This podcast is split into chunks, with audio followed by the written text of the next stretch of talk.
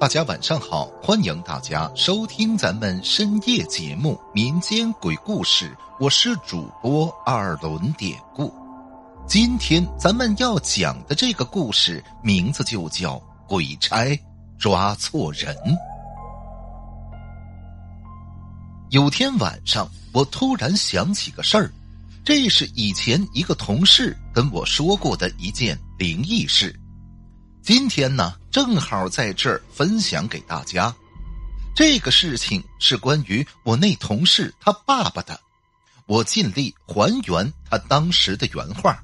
当然，我相信他肯定不会拿自己的父亲开玩笑的。我记得那天，当时是中午，是我们俩呢一块儿吃中午饭的时候闲聊天儿。聊着聊着就聊到这上边了，小刘啊，化名他讲这件事儿的时候，表情相当的严肃。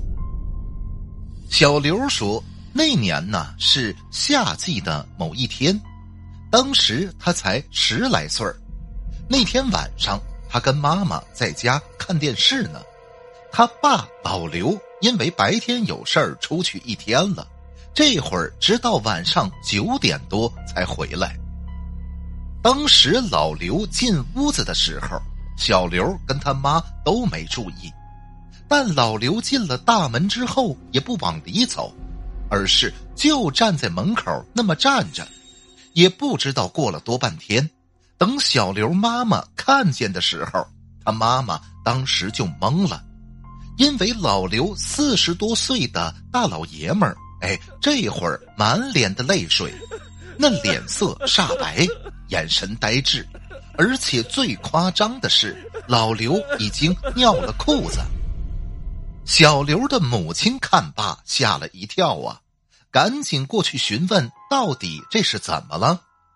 但老刘现在跟傻了一样，怎么问都没反应，就呆站在那儿，除了哭一动也不动。后边过了很长时间，老刘啊才缓过来，这才说了事情的全部经过。原来老刘其实八点来钟就到自己家的门口了，但刚要掏钥匙进门，可是突然从身后边窜出来两个身材非常高的汉子，一下子架着老刘的嘎吱窝，就把老刘给架走了。据老刘当时的推测，那两个汉子身高起码在三米左右，因为老刘一米七五，但也就到那两个人的腰。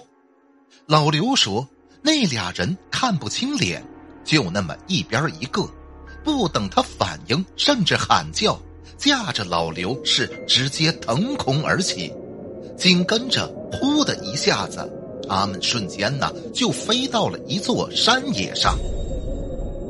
这会儿，老刘看到这山野当中满山的灯火，但这地方的房屋看着却都很矮小。不过这时候，老刘其实已经反应过来了，他看出来这地方啊，其实就是他家附近山上的那处坟地。老刘这会儿害怕了。他开始挣扎，但是一点用也没有，根本挣脱不了那两个巨大的汉子。老刘心说：“坏了，今天是要完蛋了，这肯定是地府的小鬼过来抓人呢。哎，自己的小命肯定是交代了。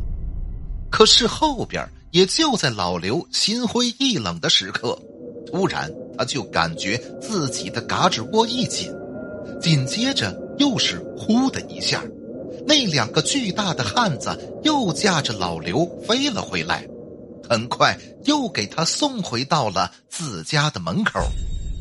当再次回到家门口，老刘啊愣了半天才缓过神来，原来自己还活着。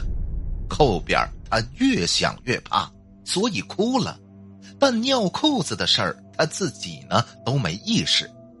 就是在这种情况下，他站了很长时间才进的屋，然后就是小刘母亲过来询问他了。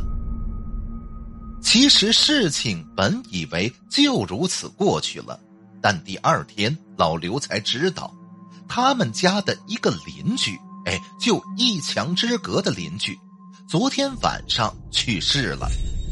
得知这个消息，老刘又是心里吓得一哆嗦，他这才想通，原来头天晚上自己的遭遇，其实就是阴差抓错人了。以上这些，我几乎是还原了同事的原话。说实话，我起初听呢也是半信半疑，但我还是觉得小刘不可能，也应该不会拿他爸爸跟我开玩笑吧。好了，今天的小故事咱们就讲到这儿了。还是希望大家能通过订阅、点赞、转发、评论本专辑来支持一下咱们节目。最后，典故再次感谢您收听咱们民间鬼故事的朋友们，咱们就下集再见。